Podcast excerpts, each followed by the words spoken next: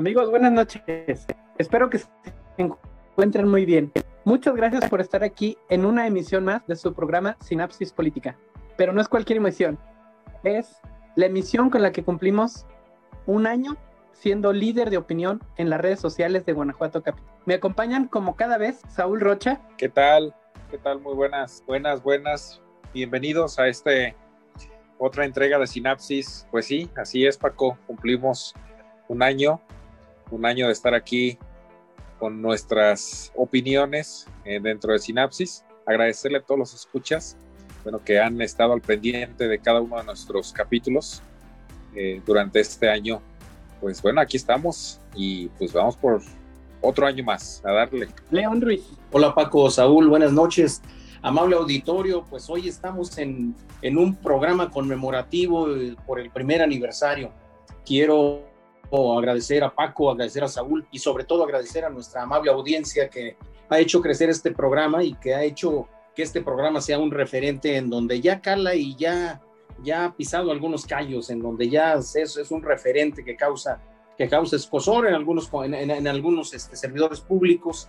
Y bueno, pues estamos para eso, para generar sinapsis, para generar una sinergia social con, con toda la ciudadanía, para generar conciencia. Paco, Saúl, yo creo que este aniversario debemos festejarlo tratando un tema importante para el país, importante para el Estado, importante para el futuro, para el futuro de nuestra sociedad. Así es que pues a darle con este programa de aniversario, Paco Saúl. Hemos pasado por tanto reconocimientos, intentos de censura, agradecimientos. Y solo les puedo decir gracias amigos por seguir aquí. Gracias a todos ustedes por seguir con nosotros. Yo soy Paco Castañeda y esto es Sinapsis Política. Después del error de julio del 2018, México ha pasado por más momentos convulsos de división social disfrazada de democracia. La Secretaría de Gobernación organizó una consulta en Quintana Roo, Tabasco, Campeche, Chiapas y Yucatán para que la gente aprobara el tren Maya. Hoy, la misma gente que por desgracia acudió a esta simulación pide al gobierno respete sus comunidades, respete la selva, respete los cenotes de la, de la zona. Con o sin la gente, el proyecto se llevará a cabo. Igual que la calle que inauguró AMLO en Oaxaca, que al, la calle que inauguró AMLO en Oaxaca su segundo año de gobierno y que se decidió y que se deshizo a la primera lluvia que cayó allí en la zona. Después vino la otra consulta, una vez más organizada por el gobierno federal para hacer la obra del Istmo de Tehuantepec. También costeada por los legisladores de Morena. Se consultó a la población para que se decidiera si se construirían dos pistas de aterrizaje en Santa Lucía o se continuaba con el aeropuerto. Obviamente usó, usó esta estrategia para lavarse las manos sobre las consecuencias económicas y administrativas que conllevaría cancelar el aeropuerto. Hoy el cuatrote queda al descubierto, evidenciando la visión tan pobre que tiene para este gran país. Un aeropuerto inaugurado sin terminar, donde ya ni las tlayudas se venden. Así como está este aeropuerto, así quieren ver a México. Esa es la visión que tiene el cuatrote del México que quieren. ¿Para qué? ¿Para qué querían el poder? Para esto. ¿Cómo ves esta versión de la democracia, Saúl? Paco León, ¿qué tal? Eh, pues mira, Paco, respecto a lo que comentas, totalmente un, desastre que hemos ido este, sufriendo con esta cuatrote, como la llamas.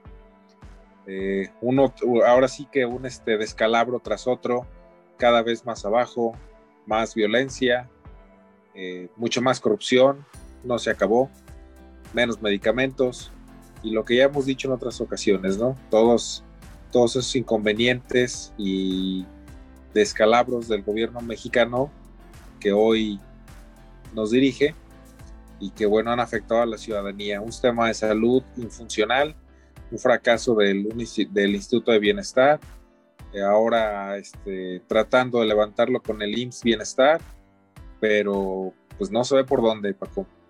Y para eso, para eso utilizan las consultas, ¿no? Las consultas ciudadanas. no tendría que ser ni siquiera una herramienta, creo yo, en el de los temas de, de, estas consultas. Yo la veo como una herramienta populista realmente. No sé si, si realmente tenga alguna, alguna, algún caso de éxito en, algo, en alguna otra parte del mundo. Yo lo que he leído, lo que he investigado, pues es más bien una herramienta populista donde puedes o donde quieres como gobernante deslindarte de tu responsabilidad, ¿no? La verdadera eh, eh, consulta, que no es consulta, sino una elección, pues es, en este caso, es cada seis años o cada tres años. Y ahí es donde el pueblo te elige y te da ese poder para ahora sí que decidir. Te eligen para representarlos y decidir los mejores caminos. Lo que los hagan o que los hagas, es, eso ya es, bueno, eso de este tema es otro cantar, ¿no? pero en, sí las, las, consultas, desde mi punto de vista, no deberían existir porque es una forma de deslindarse de la responsabilidad, una forma de hacer ruido, una forma de grillar, ¿no? Es una herramienta que solo eh, se ha utilizado para golpeteo, me parece, político, para controlar eh, masas, digamos así, y, este, y querer golpear instituciones, ¿no? La verdad es que no veo que ninguna haya funcionado. Aquí mismo en, en, Guanajuato hemos tenido consultas eh, de temas ambientales, pero que pues nunca han sido vinculantes, ¿no? De rara vez alcanzan como, como esa participación ciudadana si las elecciones de por sí, eh, sobre todo las intermedias, les cuesta trabajo aglutinar siquiera el 50% de los, de, los empadronados pues mucho menos una consulta, ¿no? No, la verdad es que yo leía que, que las consultas generalmente rondan entre el 15, 20% de participación, por lo que nunca llegan a ser vinculantes en los temas. Más bien son como, se toman como para golpeteos políticos. Aquí mismo, ¿no? En, Guanajuato, este, en su momento, cuando se quiso hacer, eh, hacer cambio de uso de suelo, eh, para una cierto, un cierto sector de, de un ahora sí, de una zona que es muy eh, visitada por los mismos guanajuatenses y... exactamente, la UFA, eh, que es muy visitada por guanajuatenses y turistas. Pues este, al final del camino, pues simplemente fue hacer ruido, fue grillar, fue una herramienta y al final no, pues no, no, no sirvió para nada, ¿no? Nada más para, ahora sí que, este, golpear al gobierno en turno y, este, y como por ahí andar levantando la mano a, la oposición en su momento. Hoy mismo se, pretendía hacer otra consulta, bueno, más bien hoy no, sino en estos tiempos se pretendía hacer otra consulta respecto al MUMO, al, nuevo Museo de las Momias, y de igual manera, al igual, este, como se utilizó aquella de la bufa, pues se, se pretendía utilizar esta de acá, ¿no? Para retrasar proyecto, para golpear al gobierno en turno y, este, y enaltecer a, la parte opositora, ¿no? Creo que es la, la es realmente es, es como se han venido utilizando ese, ese tipo de herramientas. Digo, también eh, se, hemos visto que con esa herramienta se busca desprestigiar a instituciones, ¿no? Entonces, me parece que no, no este tipo de consultas no tiene ningún valor, es una pérdida millonaria, ¿sí? Eh, del erario público y por supuesto es una pérdida de tiempo. Paco León. También la consulta para detener la construcción de la cervecera Constellation Brands, aniquilando una fuente de trabajo que generaría 4.000 empleos directos, organizado por quién creen, por la Secretaría de Gobernación, una vez más. Una más, la Secretaría del Medio Ambiente consultó durante 20 días si querían la construcción de la refinería de Dos Bocas en Tabasco. Hoy esa refinería está manchada por la corrupción y el conflicto de interés, ya que al día de hoy el presidente no ha podido comprobar de dónde obtuvieron los recursos para comprar la mansión gris. ¿Qué opinas, León? Paco, Saúl, yo creo que ahorita el tema neurálgico para nuestro país, pues definitivamente es un tema que tiene que ver con una cuestión completamente falaz y engañosa. Aparentemente, aparentemente los que llegan vestidos y con aires de santidad democrática, como son los los movimientos de izquierda, los movimientos socialistoides. Recordemos aquí Venezuela, recordemos, recordemos, aparte de Venezuela, recordemos el, el, Perú en su oportunidad y recordemos también, recordemos también a Evo Morales en, en, su historia, en su trayectoria. Y cuando digo que qué pasa con esta cuestión de, de, la tal revocación de mandato que pareciera un recurso, digamos, legítimo, legal, eh, sano, porque pretende poner siempre bajo el escrutinio la función pública, pero resulta que es una estrategia que ha servido más bien para engañar a la sociedad y para colarle o meterle goles que ni cuenta se dan luego y terminan dando pie o paso a dictaduras muy, muy perniciosas para las sociedades en las cuales son instaladas. Ningún país de lo, de lo que son los países libres, ninguno de los países libres tiene precisamente lo que serían figuras como revocación, como revocación de mandato, figuras, figuras como plebiscitos de lo, de lo que sería la autoridad.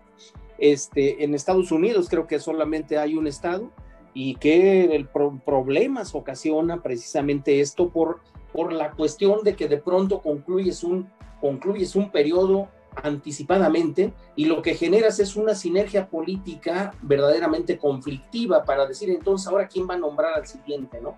Y el siguiente ya no es nombrado por el pueblo, es nombrado por una, por una agrupación, por un, por, por un, por, el, poder legislativo, pero controlado por qué, por qué huestes, ¿no? Entonces, creo que la revocación de mandato es una falacia que además desde origen tan es falaz y tan es engañosa que quien lo propone es precisamente quien llega a gobernar, ¿no? Es más, quien está en, en, contra de la naturaleza de la misma revocación de mandato. Lo está pidiendo el presidente de la República y lo está pidiendo su partido y promocionando su partido a grito abierto, cuando debiese de ser un recurso y una herramienta para que la sociedad le reclame a su gobernante cuando haya causales suficientes y necesarias. O sea, debiese de ser un recurso legítimo para poder llamar a cuentas a un gobernante y no que el gobernante genere la aplicabilidad de este recurso para promocionarse, para seguir inflándose el ego y para seguir en campaña, que es lo que lo único que se está haciendo. Y además, como acertadamente decía, decía Saúl, bueno, pues pues está, se está utilizando además para como distractor político y se está utilizando para distraer también muchísimo dinero del erario público. Muchísimo dinero para la organización, muchísimo dinero para la promoción, muchísimo dinero para todo lo que anda haciendo un gobierno desesperado que quiere tener a su Mesías, a su líder, otra vez en boletas, otra vez en campaña, otra vez queriéndolo posicionar en la mentalidad de la gente. Y sobre todo, con una falacia que dicen ellos que es vivir la democracia, porque el pueblo es el que manda. Hay que ver si realmente el pueblo es el que manda. Paco, hacías una alusión a los diversos momentos en los cuales en este gobierno se ha tenido que recurrir o ellos han inventado el recurrir a consultas para disque legitimar una decisión que no tiene nada ni de democrática ni de legal. Imaginen ustedes poner cuando a una empresa ya se le otorgaron todos los permisos, cuando cumple con todos los requerimientos técnicos, ambientales, de impacto económico, de impacto social, y ya tiene todas las autorizaciones, que de pronto el gobierno diga, pues vamos a someterlo a consulta, a ver si el pueblo quiere que se haga aquí una fábrica, como iba, a ser el caso de, de, lo que mencionaba Paco de, de Constellation Brands, una fábrica que además iba a generar una fuente de recursos, de recursos laborales o una fuente de trabajo maravillosa para esa zona, porque eran miles y miles de trabajo o de plazas los que, las que iba a generar, y sin embargo, con una consulta amañada y con una consulta tendenciosa y engañosa, ahí tienen ustedes. Hacen una consulta a mano, a mano alzada y a ver, pues ya el pueblo decidió que no y va para atrás y cometen una ilegalidad supuestamente avalados por el pueblo. Igual ha pasado con, con, lo del tren Maya, igual pasó con la cancelación del aeropuerto de Texcoco, del lago de Texcoco y con lo que sería la habilitación del Santa Lucía, en donde se amañan procesos que debiesen de ser de otra naturaleza. Si, se quiere participación ciudadana, debiese de haber mecanismos, pero además La ciudadanía por eso tiene sus procesos electorales bajo ciertos términos en cuestión de tiempo. Para los alcaldes, cada tres, cada tres años. Para los, para los diputados, cada tres años. Senadores, cada seis. Gubernaturas y presidencia de la República, cada seis. Decía Saúl acertadamente, esos son, esos son los momentos en los cuales la sociedad decide lo que quiere o quién quiere que le gobierne o cómo quiere que le gobierne. Cuando un partido político en el poder hace un mal papel, la sociedad lo castiga y la sociedad le revoca su estancia en el poder, precisamente en, en periodos ya preestablecidos. Si ahorita están haciendo esto de la revocación, es un simple engaño a la ciudadanía, es un simple engaño a la gente, y basta con analizar quién lo está pidiendo y basta con analizar también todo lo que se está invirtiendo en él para ver que no es otra cosa más que comprar aire, comprar tiempo y comprar nuevamente lo que sería el marketing de una figura que ya está bastante desgastada como es la del presidente de la República, Paco Saúl. Se nos está terminando el tiempo, pero las consultas siguen y siguen. Pareciera que el presidente no tiene la autoridad para tomar ninguna decisión importante. La consulta para enjuiciar expresidentes. Una de las cosas por las cuales se eligió a Andrés Manuel López Obrador como presidente fue por su promesa de que llevaría a la cárcel a los expresidentes por delitos a la nación. Al parecer, la recaudación de impuestos y la fiscalía solo sirven para enjuiciar a los incómodos, porque los principales actores de la corrupción, del que tanto habla siguen libres, gozando de los, de los privilegios que el cuatrote les otorga.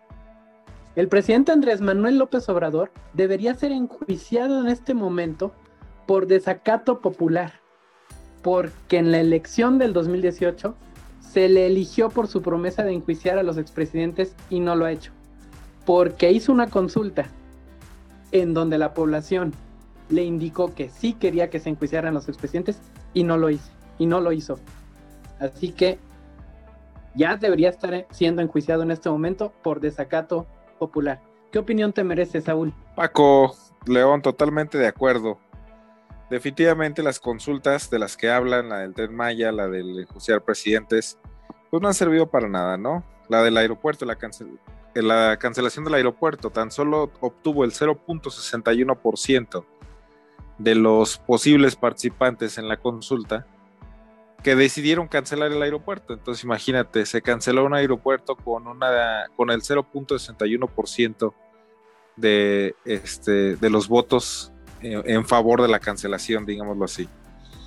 ¿No? Ya lo dijiste en el, tema de justicia presidentes, pues se, se, decidió esa parte y, este, y pues ahí la tenía, digamos, el presidente de Pechito para hacerlo tanto lo habló y lo dijo en su campaña durante tantos años, durante 18 años de campaña. Y este, y ahora que lo tuvo, todavía se le ocurrió hacer la consulta, todavía para meterse más en el pantano.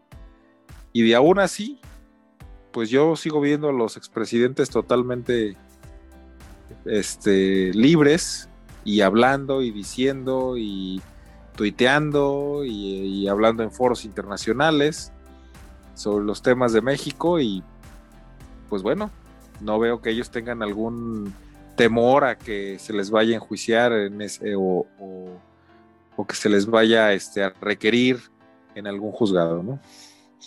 Totalmente me parece que esas que las consultas pues no han sido más que llamaradas de petate, diría por ahí mi, mi abuelita, ¿no? La verdad es que en esta consulta que viene, que totalmente, este, pues arbitraria, costosa y sin necesidad alguna, eh, se estima una participación del, del 15%. Entonces, realmente solo será un gasto más. No habrá, no habrá ninguna, ningún resultado vinculante. Y pues yo lo tomaría más bien hasta como una práctica del partido en el poder para ahora sí que este, ver su estructura y, y qué les está faltando más bien rumbo al 24, Paco León. Este fin de semana se avecina otro golpe para las finanzas de México. Y no, no es el petróleo, ni el litio, ni los metales, ni el dólar. Es otro ejercicio absurdo disfrazado de democracia. 1.567 millones de pesos es lo que costará esta gran farsa.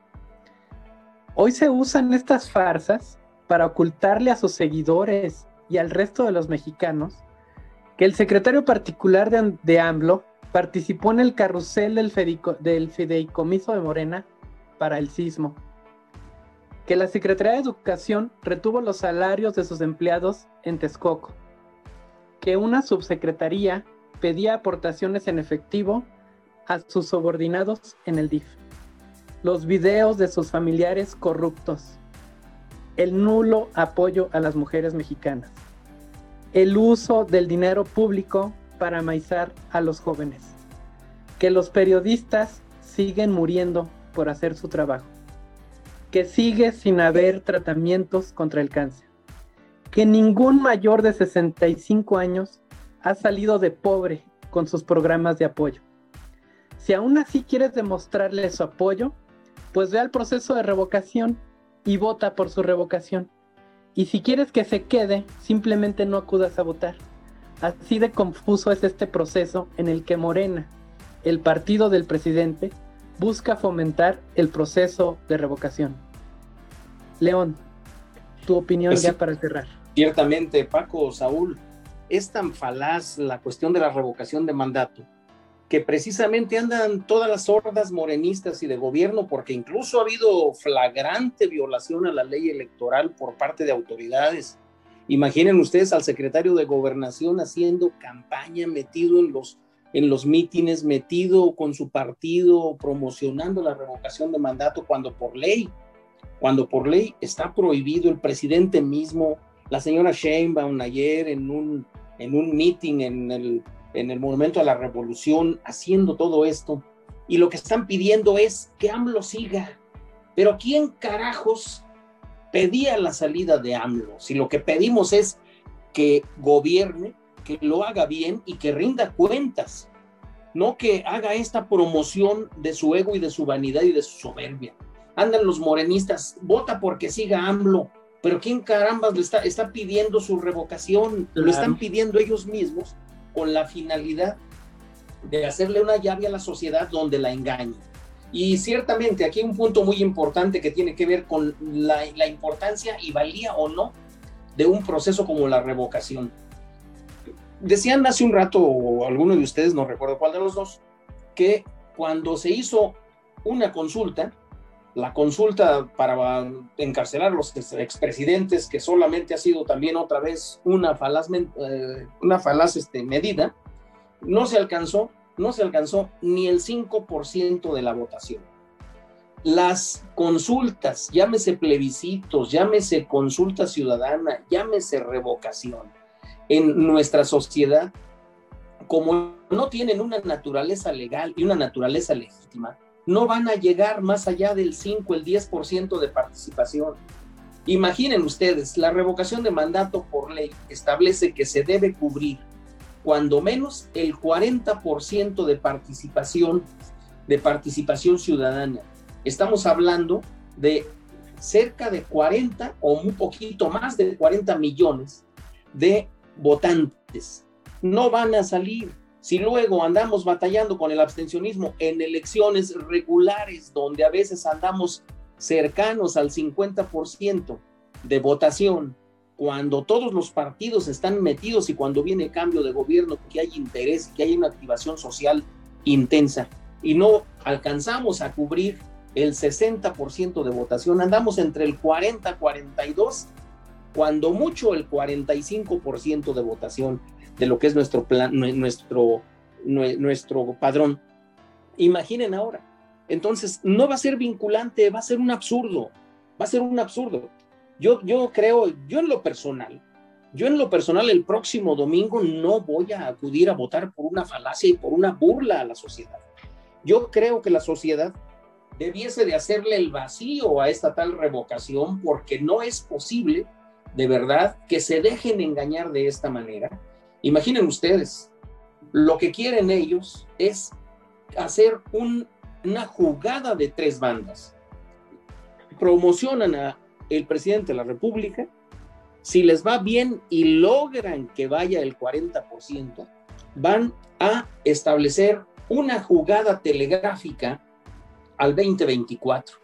Y esto es que si se logra reunir el porcentaje tal para hacer vinculante el proceso de revocación de mandato, entonces la revocación va a cobrar un peso que va a calar en un proceso electoral mismo. Imaginen en el 2024 sacando Morena y sacando AMLO otra revocación. Ahora, no revocación, sino sería ese mensaje oculto que traen ellos, ¿no? Sería ratificación para que continúe. Es como un proceso de reelección amañado en donde ya se le pretendería dar legalidad en virtud de que la vinculación, la vinculación electoral de este proceso denominado revocación tendría peso. Si se logra tener que sea vinculatoria, entonces vamos a caer en las mañas que el socialismo ha establecido y que como tienen a Venezuela. Ya no digamos a Cuba, porque en Cuba ni siquiera hay revocación, ni siquiera han tenido que recurrir a esto. Allá se quedaron con el comunismo carcelero, con el comunismo hostigante de antaño. Pero tenemos el ejemplo de Venezuela, en donde hubo reelecciones y no pueden quitarse ahora el partido, porque está todo tan amañado y está todo tan controlado. Es una dictadura absorbente.